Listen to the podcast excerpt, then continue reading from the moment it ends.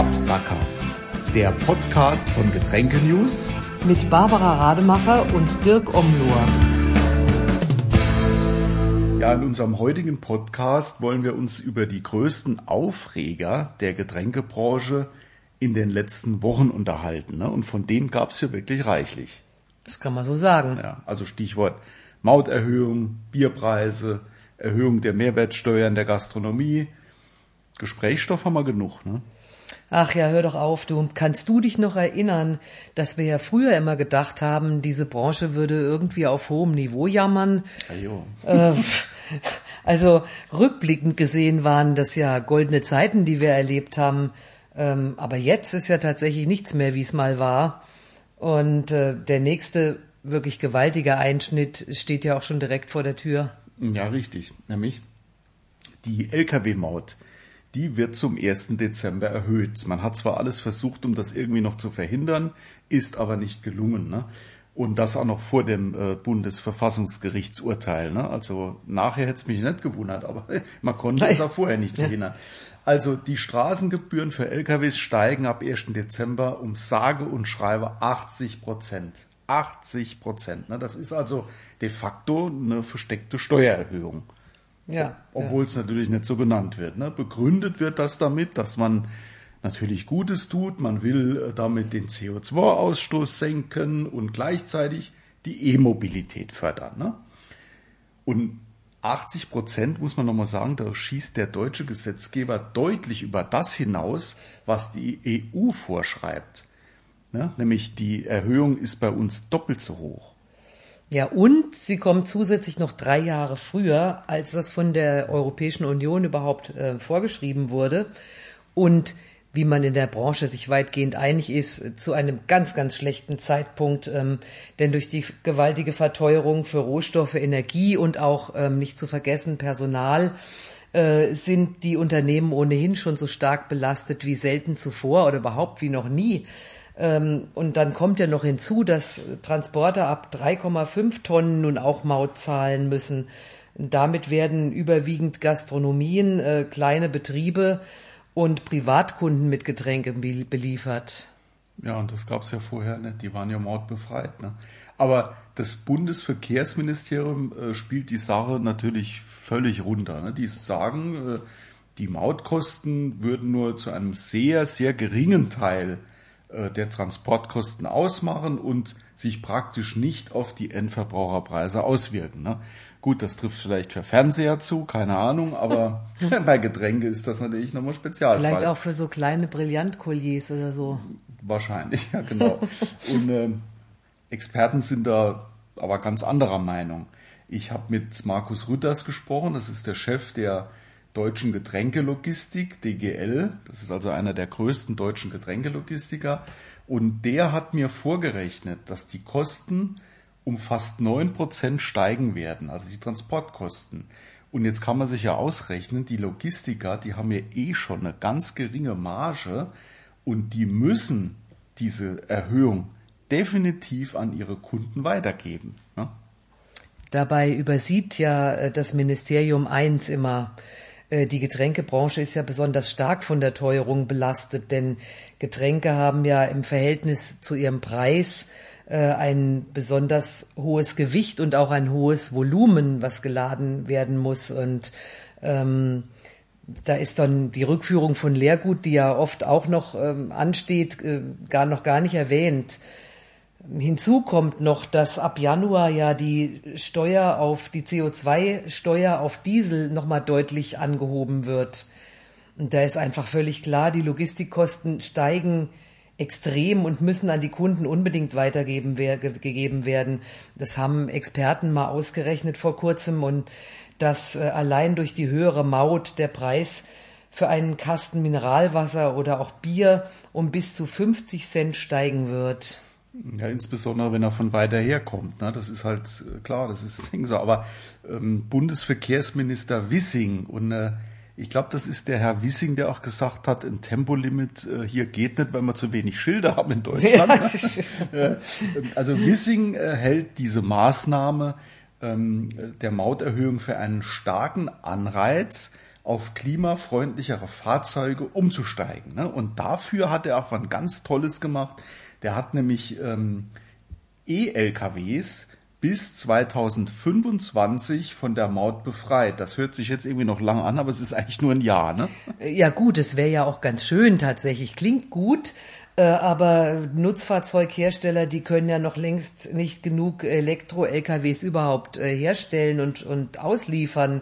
Wer heute bestellt, bekommt ja frühestens nach einem Jahr überhaupt das Fahrzeug. Das hat uns ja ein großer Hersteller erzählt. Ja, und das heißt de facto, die Mautbefreiung als Kaufanreiz, die, die fällt schon mal einfach flach. Ne? So sieht's wohl aus. Ja. So, und jetzt kommt aber noch hinzu, dass so ein, ähm, so ein E-LKW, der kostet gleich viermal so viel wie ein herkömmlicher.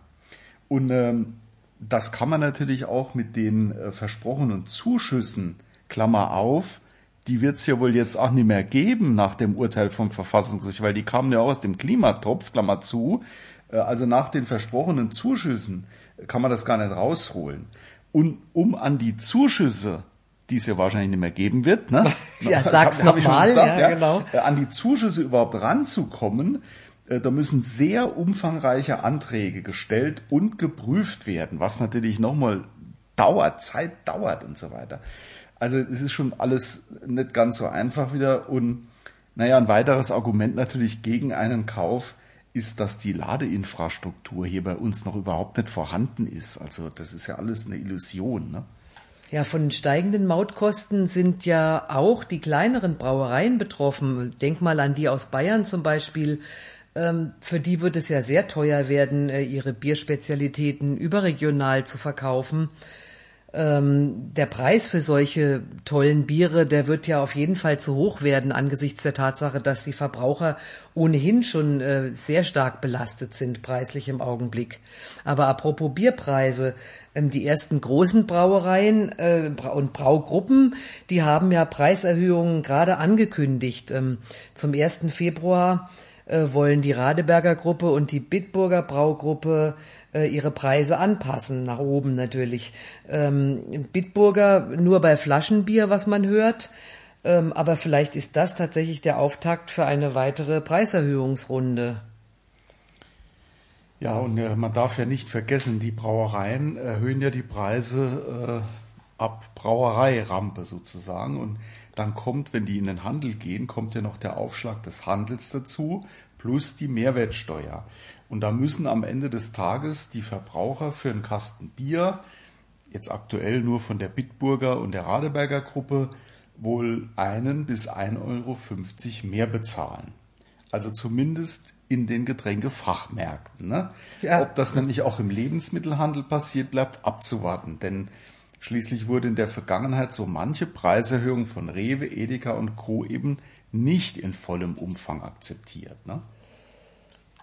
Ja gut, der Handel hat natürlich inzwischen durch die verkauften, durch diese riesigen verkauften Biermengen eine derartige Macht. Ähm, viele Brauer sind mengenmäßig von den, von diesen Riesen im LEH in einem derartigen Maße abhängig, ähm, dass sie ihre Preiserhöhung dort nicht oder zumindest nur teilweise durchsetzen können.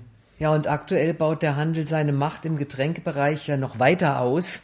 Ähm, schau doch mal, was zum Beispiel gerade beim Mineralwasser passiert. Ja, stimmt. Also wenn man sich das anschaut, also nur als Beispiel, Ende Oktober hat ja die Edeka ähm, den zweiten Mineralbrunnen übernommen, nämlich äh, Wilhelmsthaler. Und ähm, erst im Frühjahr hat sie äh, die Siegsdorfer Petrusquelle gekauft über ihre Tochter äh, Sonnenländer Getränke. Ne? Und begründet hat das der Vorstandsvorsitzende Markus Moser, also der von der Edeka, äh, vor allem damit, dass eben äh, er künftig, also nicht er, sondern die Edeka natürlich, dass die künftig Mineralwasser in hoher Qualität zu attraktiven Preisen anbieten möchte. Also billig, ne? Ja, was heißt künftig? Auch künftig, ne? Wie bisher halt ja auch schon, ne? Aber das ist halt angesichts der äh, Versorgungsknappheit beim Wasser äh, ist das halt in Frage gestellt in den nächsten Jahren. Ne? Darum geht's ja.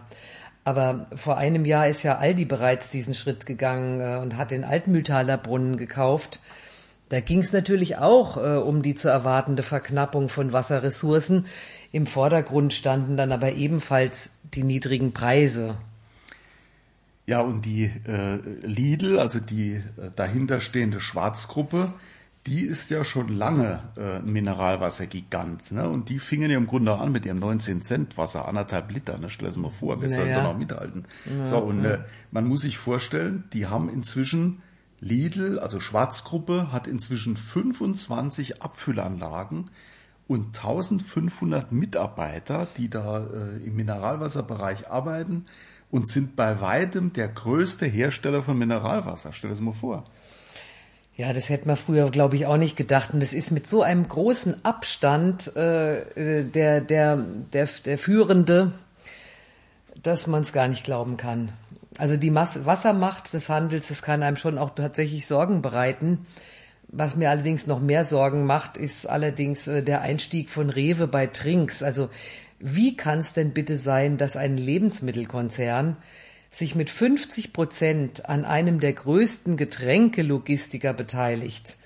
Also mit diesem Anteil hat Rewe allein die gleiche Macht wie die drei bestehenden Gesellschafter ähm, Bitburger, Krombacher und Warsteiner zusammen, zusammen. Ja, das war also schon ein großer Aufreger, aber nur halb so groß als ich erinnere mich dran, als damals die Brauerei Feldins Getränke Schneider übernommen hat. Das ist also das dürfte, ja, ich weiß nicht, wann es genau war, aber über 20 Jahre her sein. Da gab es ja einen Riesenaufschrei in der Branche und man hat gedacht, die Welt geht unter. Jetzt bei Drinks Aufschrei, nicht ganz so groß, aber ich glaube, das wird deutlich mehr verändern als damals Feldins und Getränke Schneider. Ne? Und ähm, wenn man sich jetzt überlegt, also äh, der äh, Geschäftsführer von Drinks, Tino Saalbach, der hat einfach erklärt, ähm, dass der Kauf äh, quasi äh, die Logistik für Mehrweggetränke langfristig stärken wird. Ja, das mag wohl sein. Ne?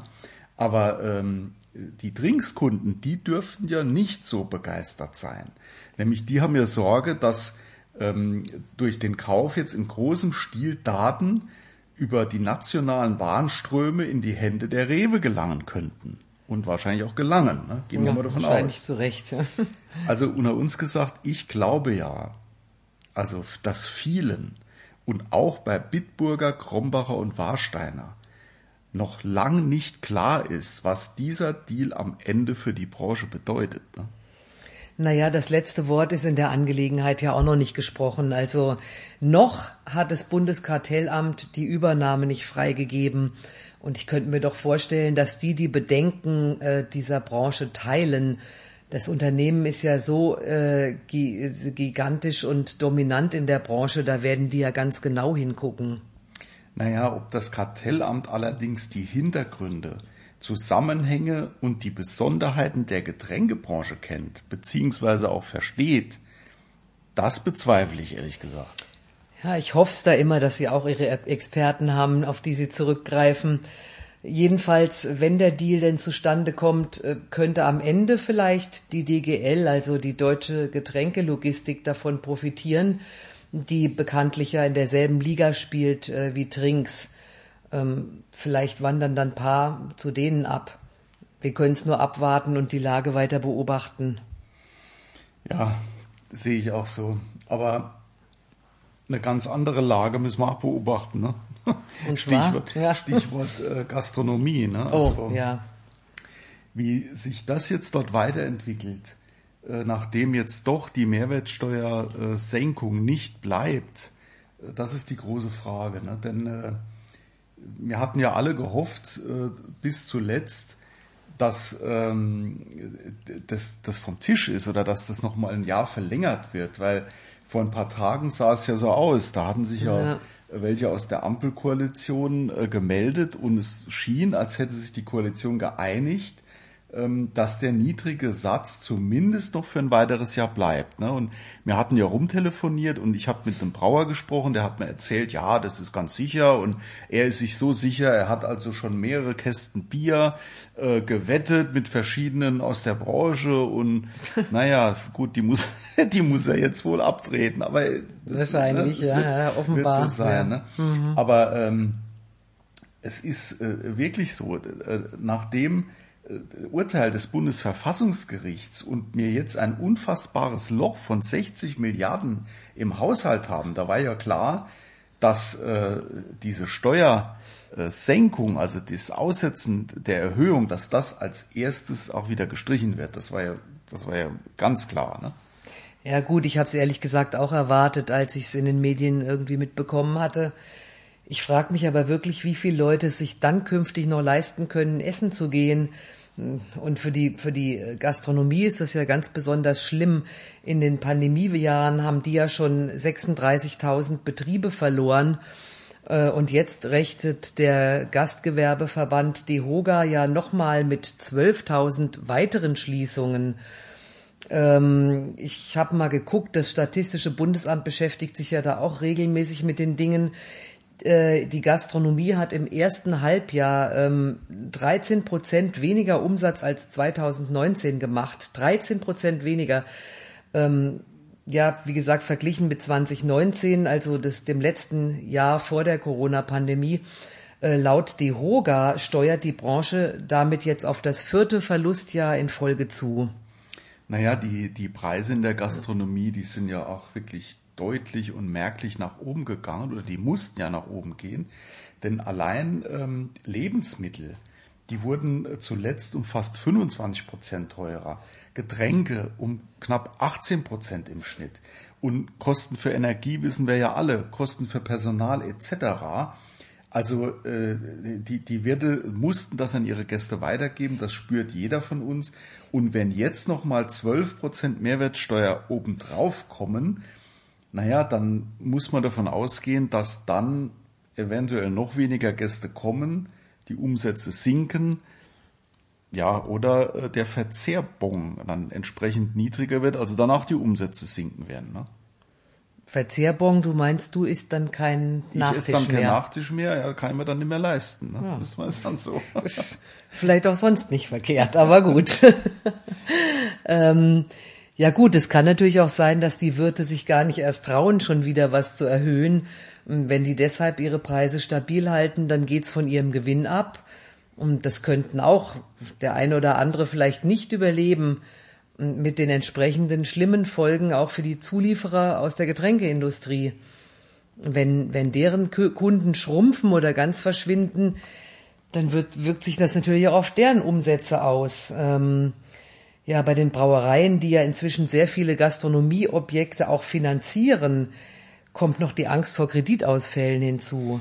Ja, das ist richtig. Und äh, der Braubranche geht's ja so und so nicht gerade rosig, starke Absatzrückgänge, steigende Kosten, äh, viele Unternehmen haben aktuell Investitionsstaus etc. pp. Also da kommt noch einiges auf die Branche zu, befürchte ich. Ne? Also es sind Leider, leider, leider alles nur schlechte Nachrichten. Und ich äh, bin schon kurz davor, in die Winterdepression zu verfallen. Jetzt haben wir doch das trübe Novemberwetter, aber wir wollen natürlich jetzt den Podcast auch ein bisschen positiv irgendwie beenden, Barbara, weil ich können, muss nachdenken. Ich ja, muss nachdenken. Ja, ja, naja, wir können ja unsere Hörer jetzt nicht mit nur dieser Negativstimmung entlassen. Es gibt tatsächlich noch eine positive Meldung und wir hatten es ja äh, gehabt, nämlich ähm, die, ähm, äh, die Verschärfungen in der Alkoholpolitik, die unser Drogenbeauftragter Burkhard Blinert so vehement gefordert hat und sich dahingestellt hat, die sind offenbar vom Tisch.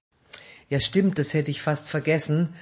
Ähm, es war ja bei der Brauerei Feldins der SPD-Fraktionsvize Dirk Wiese zu Besuch. Und der hat am Rande der Veranstaltung klargestellt, dass die äußerst strengen Forderungen, die unser Bundesdrogenbeauftragter Blinert in den letzten Monaten geäußert hat, immer wieder, äh, dass das nicht äh, der Meinung der SPD-Fraktion im Bundestag entspricht interessant. Also Herr Blinert ist ja schließlich auch bei der SPD, aber die sind sich offensichtlich auch nicht einig. Vielleicht wollte ja. er sich ein bisschen, äh, naja, ich weiß es nicht, profilieren oder so. Jedenfalls konkret stehen offenbar ein Werbe- und Sponsoringverbot ähm, und die Erhöhung auch der Abgabegrenze für alkoholische Getränke an junge Menschen ähm, von 16 auf 18 Jahre nicht auf der Agenda der Sozialdemokraten. Naja, da hat sich äh, unser Drogenbeauftragter, also nicht unserer, sondern der Drogenbeauftragte, ne, der hat sich wohl doch etwas zu weit aus dem Fenster gelehnt. Und Es ist aber jetzt wenigstens mal ein Thema, wo man sich erstmal keine Sorgen mehr machen muss. Zumindest bis zur nächsten Bundestagswahl und ähm, bis zum nächsten Drogenbeauftragten. Ne? Ja. Aber ich wünschte mir, es gäbe doch mehr Themen, wo man sich keine Sorgen mehr machen müsste. Und ich wünschte mir manchmal, ehrlich gesagt, Barbara, ich wäre wär ein Bär, ne? dann, könnte, dann könnte ich mir jetzt, jetzt hinlege, einen schönen langen Winterschlaf halte und im Frühjahr vielleicht aufwache und die Gesamtlage, also die Gesamtweltlage, die Lage in der Getränkebranche und so, wäre vielleicht etwas besser. Das wäre die Hoffnung. Aber gut, jetzt bin ich natürlich kein Bär und in diesem Sinne, gut genug Winterspeck hätte ich zwar und schlafe du ja auch gern, aber naja, gut. Ähm, ich würde sagen, in diesem Die Vorstellung Sinne, ist auf jeden Fall gut. ja, ich würde sagen, in diesem Sinne, ähm, liebe Hörer, danke fürs Zuhören. Wir wünschen Ihnen jetzt äh, ein gutes Jahresendgeschäft und äh, eine gute Zeit. Verabschieden uns für heute. Ja, vielen Dank von meiner Seite auch fürs Zuhören. Bleiben Sie gesund und bleiben Sie uns treu. Wir wünschen Ihnen eine schöne Adventszeit. Ja, genau. Lasst uns froh und munter sein.